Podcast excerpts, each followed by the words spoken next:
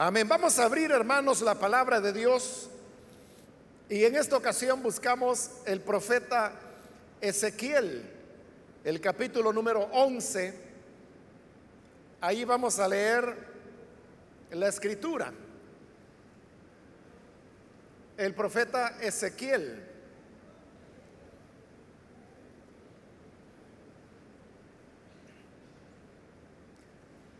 La palabra de Dios nos dice en el profeta Ezequiel capítulo 11, versículo 16 en adelante. Por tanto, adviérteles que así dice el Señor omnipotente.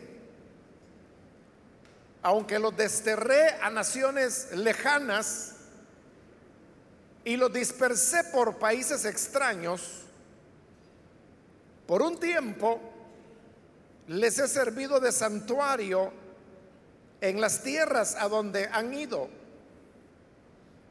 Adviérteles también que así dice el Señor Omnipotente, yo los reuniré de entre las naciones, los juntaré de los países donde han estado dispersos y les daré la tierra de Israel. Ellos volverán a su tierra y echarán de allí a los ídolos detestables y pondrán fin a las prácticas repugnantes. Yo les daré un corazón íntegro y pondré en ellos un espíritu renovado. Les arrancaré el corazón de piedra que ahora tienen y pondré en ellos un corazón de carne para que cumplan mis decretos y pongan en práctica mis leyes, entonces ellos serán mi pueblo y yo seré su Dios. Amén. Hasta ahí dejamos la lectura. Pueden tomar sus asientos, por favor.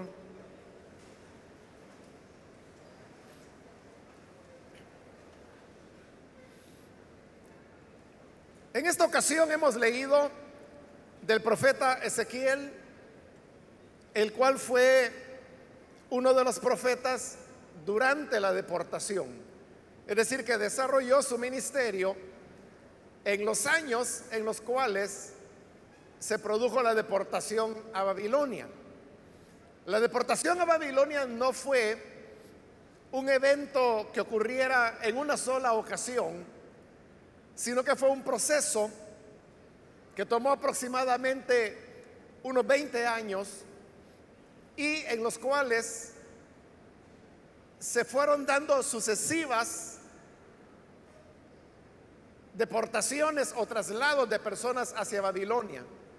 Hubo una primera oleada de deportaciones cuando Israel es atacado por Nabucodonosor.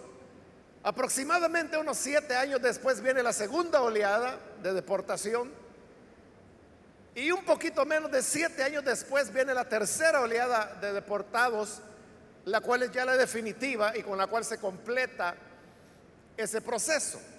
Entonces Ezequiel es el profeta que es llevado a Babilonia y durante estos años que he mencionado desarrolla su ministerio. Ahora, la deportación vino como un castigo de Dios y una medida disciplinaria hacia su pueblo, debido a que ellos por siglos se habían desviado del camino y habían aceptado prácticas del paganismo, las cuales ellos tomaban de las naciones vecinas o de los sobrevivientes que habían quedado de los pobladores originales de Canaán. A veces los hijos se casaban con mujeres que eran extranjeras o a la inversa. Las hijas de los israelitas se casaban con hombres extranjeros y por todos estos medios era que el culto a otros dioses entraba a Israel y esto les mantuvo a ellos en una condición de desobediencia por muchos años.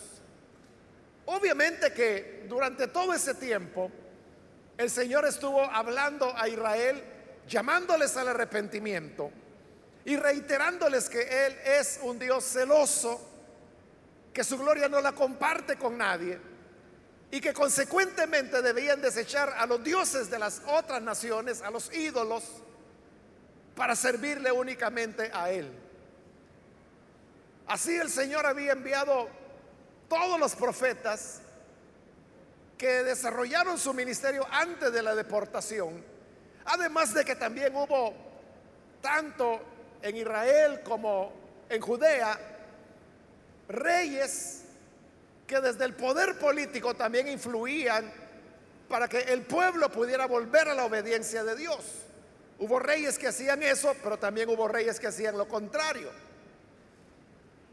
El hecho es que Israel no quiso oír la palabra de Dios y a pesar que vinieron sobre ellos todas las advertencias que Dios había dado, como las sequías, las guerras, el ser derrotados por sus enemigos, el perder territorio,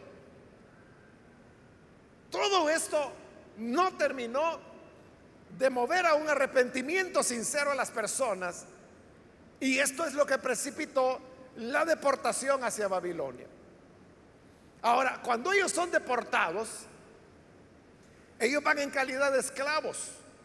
La costumbre de la época era que cuando un ejército derrotaba a otro, el ejército ganador tomaba control de todas las riquezas que el reino derrotado pudiera tener.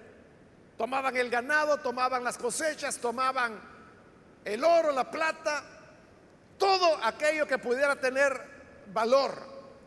Pero dentro de eso también las personas tenían valor. Y por eso es que tomaban a los pobladores derrotados y los convertían en esclavos. Los esclavos iban y tenían que realizar tareas de trabajo forzado, porque eran esclavos, a favor del pueblo que les había derrotado. Ahora, en el caso de Israel, ahora ellos son los derrotados. Y por lo tanto, ellos son llevados esclavos. El profeta Jeremías relata cómo los hijos de Israel fueron encadenados. Algunos de ellos iban desnudos. A otros les habían sacado los ojos. Otros simplemente fueron asesinados. Y así los padres tuvieron que ver a sus hijas ser llevadas esclavas, a sus hijos ser llevados esclavos. No había precio hacia las personas mayores porque ya no rendían en cuanto a mano de obra. Y por eso había una preferencia hacia las personas jóvenes. Todos estos son los que son llevados a Babilonia, cautivos, a un pueblo cuya lengua ellos no conocían, cuyas costumbres no conocían, cuya cultura ellos no conocían y todo esto complicaba el poder sobrevivir. Es decir, que eran situaciones muy, muy críticas las que ellos habían, estaban viviendo. Algunos de ellos habían sido familias pudientes en Israel, pero ahora lo habían perdido todo. Y no eran nada más que esclavos, personas que en Israel nunca habían trabajado, sino que para eso tenían a los criados. Ahora en Babilonia tenían que ir a romper piedra, a carrear agua, a cortar leña, a cuidar ganado, a limpiar los estercoleros. Es decir, a hacer todas aquellas tareas que eran propias de los esclavos. Es decir, que ellos humanamente habían sido llevados a una condición en la cual sus vidas habían cambiado y después de haber tenido estabilidad y ciertas condiciones de vida, las habían perdido todas y sus condiciones de vida se habían reducido a lo mínimo. habían perdido todas sus libertades. Ahora, esta situación de esclavitud, como el profeta Jeremías lo había anunciado, habría de durar 70 años. Y efectivamente el profeta Daniel nos dice que ese fue el tiempo que duró la deportación. También lo dice el libro de Nehemías y el libro de Esdras. Ahora, en todos estos años, Dios le habla a Ezequiel, quien también estaba deportado, y le dice estas palabras sorprendentes del versículo 16 para enviárselas a Israel. Y dice, aunque los desterré a naciones lejanas y los dispersé por países extraños, por un tiempo les he servido de santuario en las tierras a donde han ido. Estas palabras que el Señor está diciendo ahí es la única vez que aparecen en el Antiguo Testamento. Y son palabras sorprendentes porque son palabras de avanzada que no correspondían a la época en que estas cosas se estaban viviendo.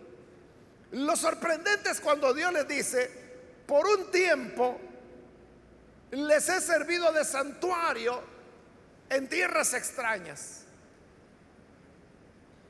¿Qué es lo que Dios quería decir con esto? Les he servido de santuario. Recordemos que Israel, desde su salida de Egipto, habían tenido un santuario. Porque ellos salen de Egipto en el Éxodo y llegan hasta el monte de Dios. En el monte de Dios a Moisés se le entregan la ley, pero también las instrucciones para construir el tabernáculo. Esto le tomó aproximadamente un año a Israel, que es el tiempo que estuvieron al pie del monte aproximadamente, y luego ellos habrían de emprender el camino, pero cuando lo emprenden, ellos ya llevaban el santuario del Señor, que era el tabernáculo. 40 años después entran en la tierra de Israel. Y el tabernáculo se mueve en distintas ciudades, como en Silo, por ejemplo. Luego pasaría a Ramá. Cuando David sube al reino y conquista la parte alta de la ciudad de Jerusalén, traslada el arca a este lugar y comienza a hacer los planos y a reunir los materiales para que sea construido el templo de Dios. Pero Dios no le permite a David hacerlo, sino que a su hijo Salomón, hasta que finalmente el santuario es construido. Es decir, que en toda su historia Israel siempre tuvo un santuario. Tuvo o un tabernáculo o un templo. La mayor parte del templo fue del tiempo fue templo. Y ahí es donde ellos llegaban para adorar a Dios. En el libro de Levítico usted puede leer todas las instrucciones que Dios daba a los levitas. Por eso el libro se llama Levítico. Y donde les instruía sobre todas las ceremonias, los ritos, los sacrificios, las ofrendas, los holocaustos que debían ser ofrecidos en el templo o en el santuario. Entonces las personas se acostumbraron durante siglos. A relacionarse con Dios por medio del sacerdote, por medio de las ceremonias, por medio de los sacrificios, por medio de los holocaustos, ahí se utilizaba agua, aceite, la sangre de los sacrificios, se utilizaba incienso, el aceite para las lámparas. Es decir, que todo estaba lleno de muebles, de artefactos, de ceremonias, de liturgias, de elementos que mediaban como los sacerdotes con sus vestiduras, etcétera. Pero ¿qué es lo que ocurre ahora? Ellos han sido deportados. El templo ha sido destruido. Los sacerdotes ya no tienen dónde realizar sus ritos de purificación. Ya no hay dónde llevar las ofrendas para perdón de pecado. Entonces, ¿con qué se ha quedado Israel? Con nada. Lo han perdido todo. Es más, parte de esas familias sacerdotales que eran los levitas, perdieron en todas esas muertes, en la guerra que se había dado a algunos de sus predecesores de tal forma que se nos dice en el libro de Esdras que cuando ellos volvieron a los 70 años, estas personas que venían no pudieron demostrar que eran descendientes de los sacerdotes, no habían documentos, no había genealogías que demostraran que ellos eran sacerdotes y por lo tanto no les permitieron servir. Ellos dijeron hasta que demuestren que son descendientes de Leví. De todo eso nos habla de la descomposición que se dio. Pero al quedarse sin nada, allí había un propósito de Dios. Había un designio de Dios. Y el designio de Dios era precisamente quitarles todo, quitarle todos los accesorios. Que no les quedara nada, sino solamente sus personas, su corazón. Y en estas condiciones es donde el Señor dice estas palabras, les he servido de santuario en las tierras a donde han ido. Y le digo que eso es extraordinario porque es una enseñanza de avanzada que no se va a volver a repetir, sino que hasta con el Señor Jesús y sus enseñanzas y posteriormente las enseñanzas de los apóstoles. Pero Dios lo que está diciendo es, yo soy su santuario.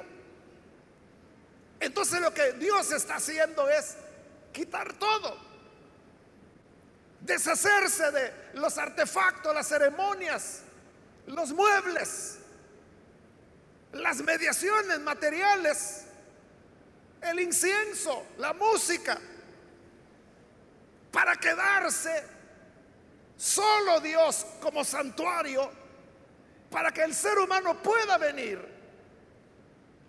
pero que lo haga con su corazón desnudo. Porque ahí es donde se produce el encuentro entre Dios y el hombre. Que es lo que realmente va a cambiar a las personas? Y era lo que Israel necesitaba. Israel lo que necesitaba, como lo hemos dicho, por siglos era arrepentirse, abandonar la idolatría. Pero eso cómo se logra? Pues teniendo un encuentro con Dios, conociéndolo a Él, así como Él se está presentando aquí, el Señor omnipotente, que no hay otro como Él. Pero eso, hermano, solo se logra cuando el ser humano es llevado al mínimo y no le queda ya nada si no solamente Dios y Dios se convierte entonces en el santuario del hombre y entonces se llega a lo que Dios de verdad desea, que es la relación entre el hombre y él directamente. Como le digo, el pasaje es sorprendente y es único, no aparece en otro lugar del Antiguo Testamento. Pero en el Nuevo Testamento nosotros tenemos enseñanzas. ¿Cómo las de Jesús cuando se encuentra con la mujer samaritana. Y se recuerda cuál era el problema de la mujer samaritana. Se la plantea al Señor y le dice, mira, nuestros padres dicen que debemos orar en el templo y ustedes los judíos, perdón, en el monte. Y ustedes los judíos dicen que en el templo, ah, ¿dónde es el lugar correcto de adoración? ¿Es en el monte o es en el templo?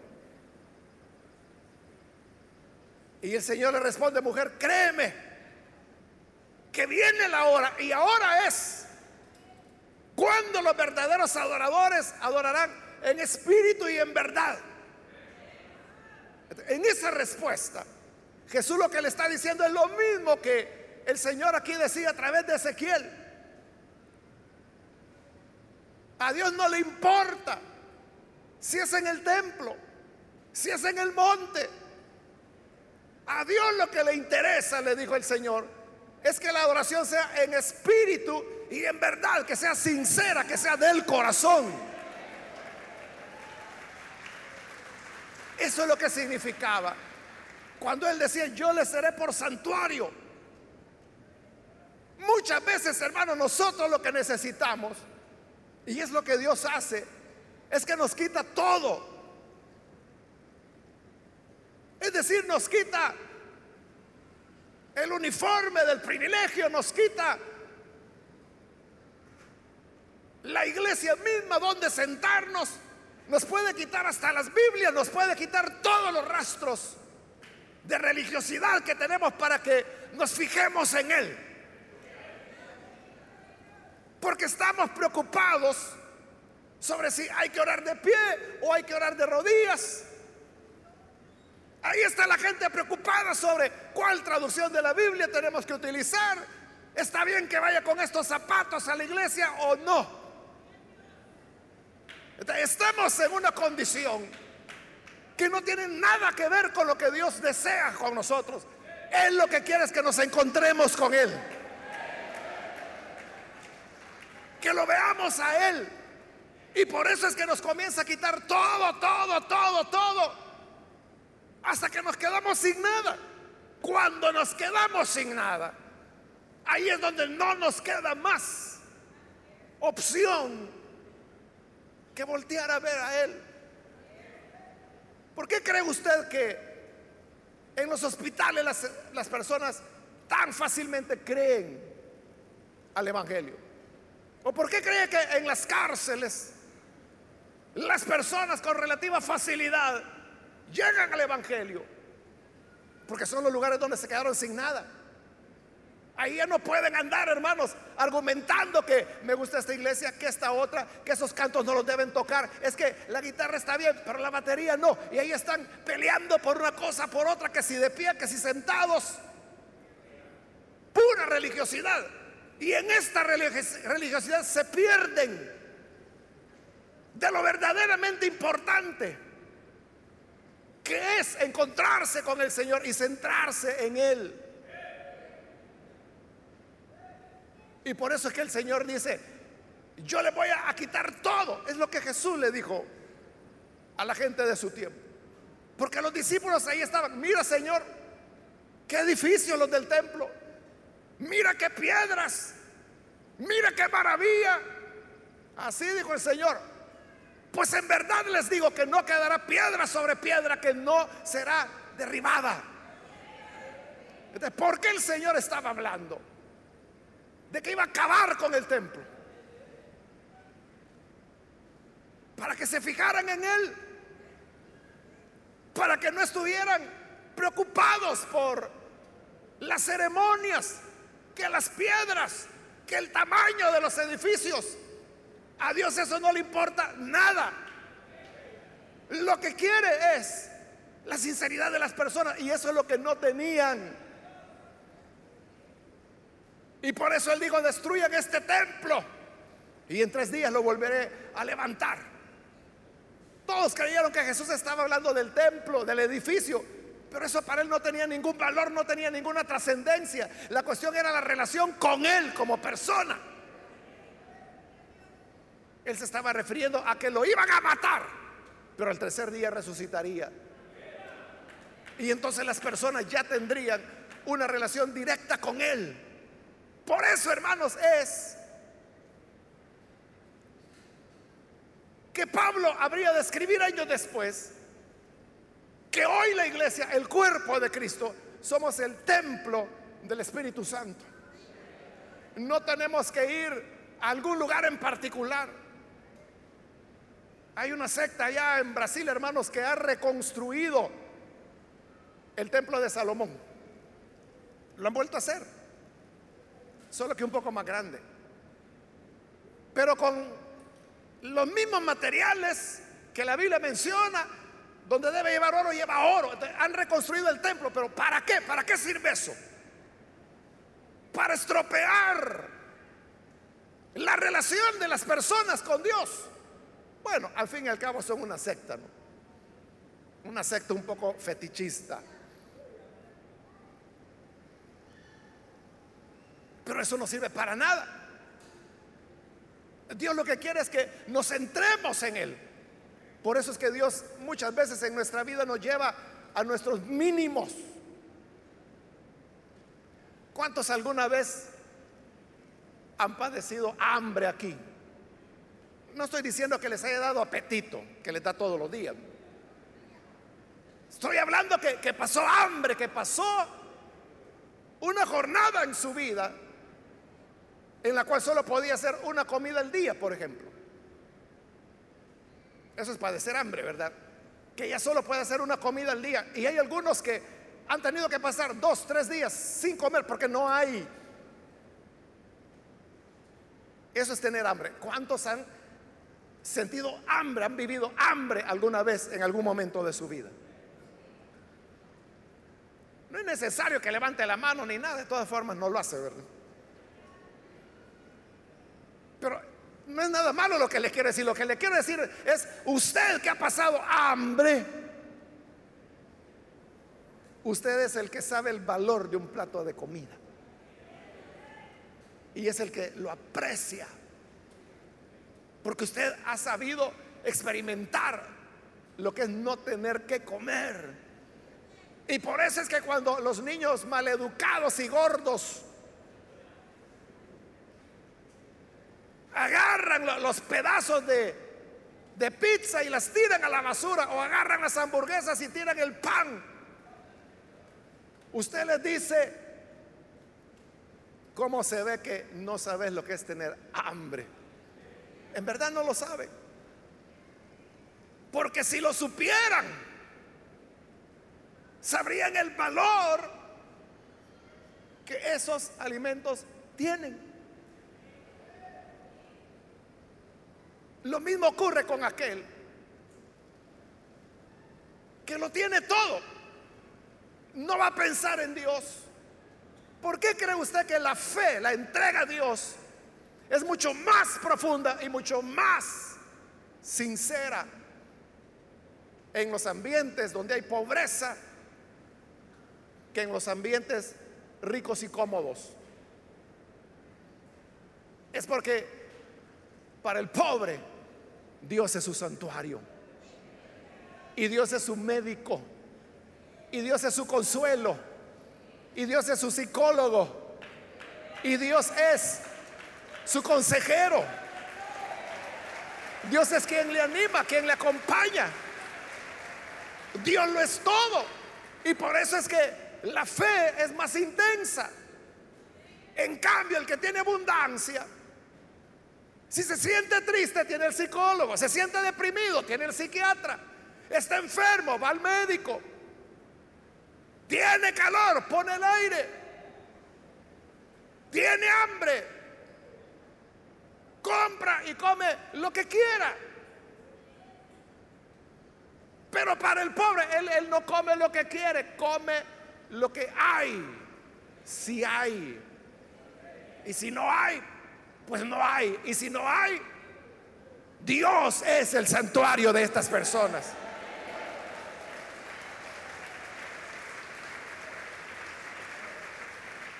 Ese, hermanos, en esa línea de lo que estoy hablando, que espero me esté dando a, entender, es donde va el tema de, de la disciplina. Las disciplinas, por ejemplo, cuando una persona comete pecado. Usted sabe, dentro de las iglesias se acostumbra disciplinar a las personas y disciplinar significa que si tienen algún rol dentro de la iglesia, algún privilegio como le llamamos, se le suspende. ¿Pero por qué se le suspende? ¿Por castigarlo? No, ese no es el propósito. El propósito es el que Dios está diciendo acá. Que la persona, es que mire, hermano, hay personas que tienen privilegios que vienen a la iglesia solo por cumplir el privilegio. Si no lo tuvieran, no vienen. Y de hecho así es para muchos. No tienen privilegio, no vienen a la iglesia. Entonces, note, ya perdieron el sentido de las cosas. Ya no vienen por el Señor, ya no vienen por amor a Él, ya no vienen para adorarle a Él, ya no vienen para recibir su palabra, vienen porque tienen que cumplir con su privilegio. Vienen por eso, ya no es el Señor. Y por eso es que se desbarrancan. Y por eso es que terminan pecando. De cuando han pecado, se les suspende el privilegio. porque Como represalia, como castigo, como tirón de orejas. No. Es para que se vuelva a reencontrar con aquello que lo movió por primera vez a venir a la iglesia.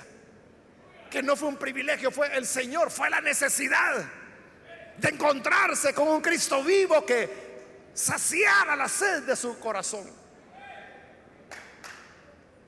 Por eso es una necedad.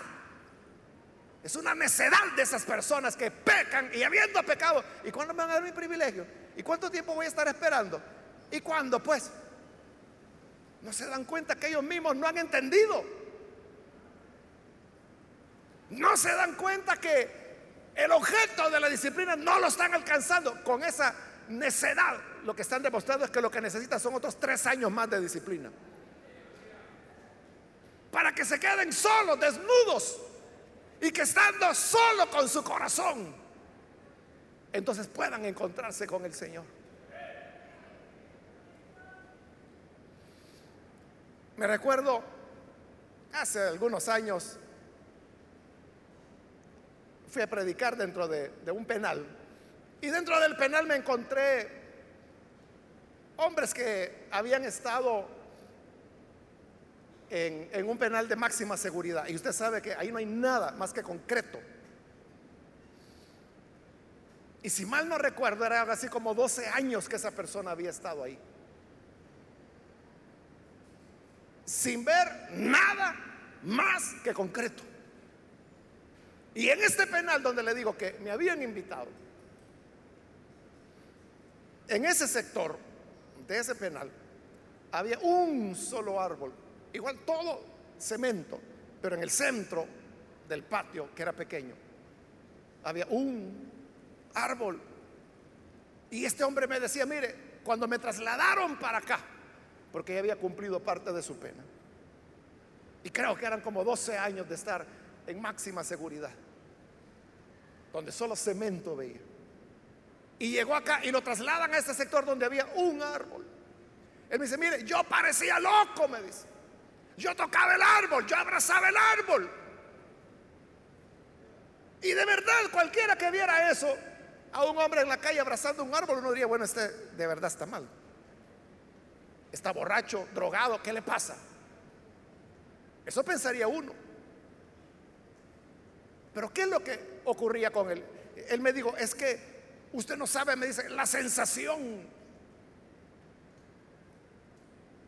de poder ver de nuevo un árbol, de poder palpar la corteza.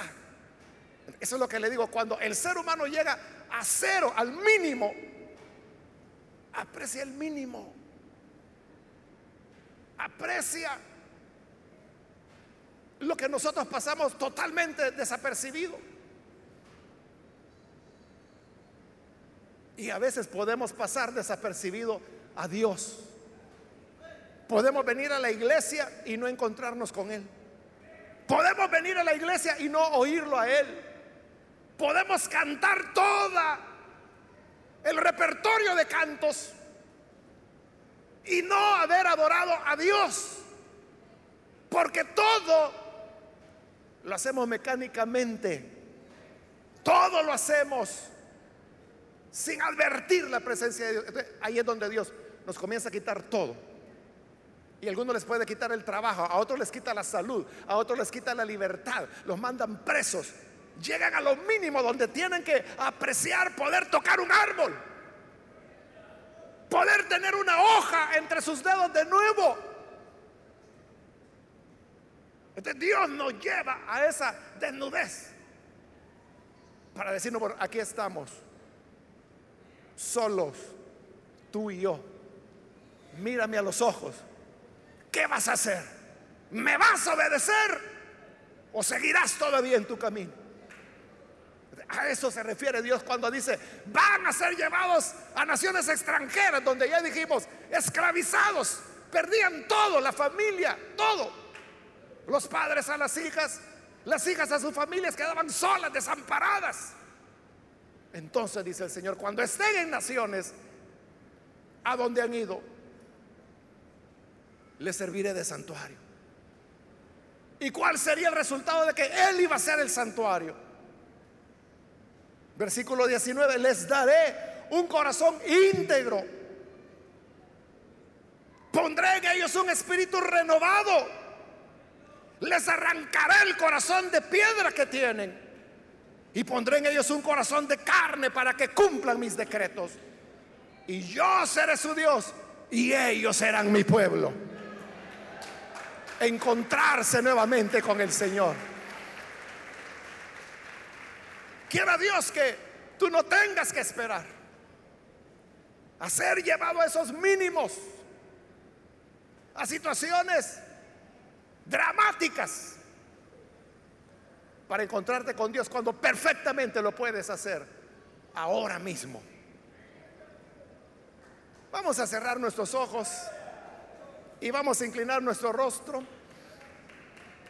Yo quiero ahora invitar a las personas que todavía no han recibido al Señor Jesús como Salvador. Pero si hay alguien que por primera vez necesita venir para creer en el Hijo de Dios, usted ha entendido el mensaje y sabe que Dios muchas veces nos despoja de nuestras comodidades, de las facilidades que hemos tenido en algún momento. Pero ¿por qué nos lleva al mínimo? ¿Por qué nos lleva a la condición de pobreza absoluta? Porque Él quiere ser nuestro santuario, para que finalmente lo veamos a Él. Hay alguna persona que hoy necesita encontrarse con el Hijo de Dios, en el lugar donde está yo le invito para que se ponga en pie si usted necesita venir al buen Salvador. Hoy es el momento, con toda confianza, póngase en pie, en señal que desea recibir al Hijo de Dios. Y con todo gusto nosotros oraremos por usted para que la gracia de Dios le alcance y así usted pueda tener un encuentro con Él. Muy bien, aquí hay una persona que viene. Dios le bendiga. Bienvenido. Alguien más que necesita venir para recibir al buen Salvador. Póngase en pie. Ahí en el lugar donde se encuentra. Hoy es el momento cuando la gracia de Dios le invita para que pueda venir. Queremos orar por usted. Muy bien, aquí hay otra persona. Dios le bendiga, bienvenido. Alguien más que necesita venir puede ponerse en pie. Venga hoy. Hoy que la gracia del Señor le invita y los brazos de Cristo están abiertos para recibirle con compasión. Hay alguien más que necesita venir. Póngase en pie. También quiero invitar si hay hermanos que se alejaron de Dios. Como he dicho, a veces nos centramos en otras cosas, en la gente, en el privilegio, en que tengo que hacer esto, que tengo que hacer lo otro. Y pasamos desapercibido a Dios. Ya no conectamos con Él, ya no lo escuchamos. Y vienen los fracasos espirituales. Pero si usted necesita reconciliarse ahora, póngase en pie y venga, vamos a orar. Bien, aquí hay otra persona, Dios le bendiga. Alguien más que necesita venir para reconciliarse con el Señor. Póngase en pie y venga, vamos a orar. Solo le voy a pedir que lo haga rápidamente, porque voy a terminar la invitación. Pero si hay alguien más, puede pasar en este momento. Muy bien, aquí hay otra persona. Dios la bendiga. Alguien más que necesita venir. Ya sea que es primera vez que viene el Señor o se reconcilia, póngase en pie. Si está en la parte de arriba, igual. Puede ponerse en pie para que oremos por usted. Y voy a terminar la invitación. Este ya el último llamado que hago. Si hay alguien más, póngase en pie para que oremos por usted. Y a usted que nos ve por televisión, también le invito para que se una con las personas que están aquí al frente y ore con nosotros. Señor, gracias te damos por las personas que están aquí al frente, como también aquellos que a través de radio, televisión o internet hoy se están uniendo a esta oración para abrir sus corazones, para recibirte como Señor, como Salvador, como aquel que da la vida, que trae una revelación directa para el ser humano, para que podamos estar en una relación personal, viva, cara a cara Ayúdanos, Señor, para que nuestro encuentro contigo sea sincero, sea honesto y que podamos vivir teniéndote siempre presente. Sé tú nuestro santuario, ahora y siempre. Por Jesús nuestro Señor lo pedimos. Amén y amén. Amén.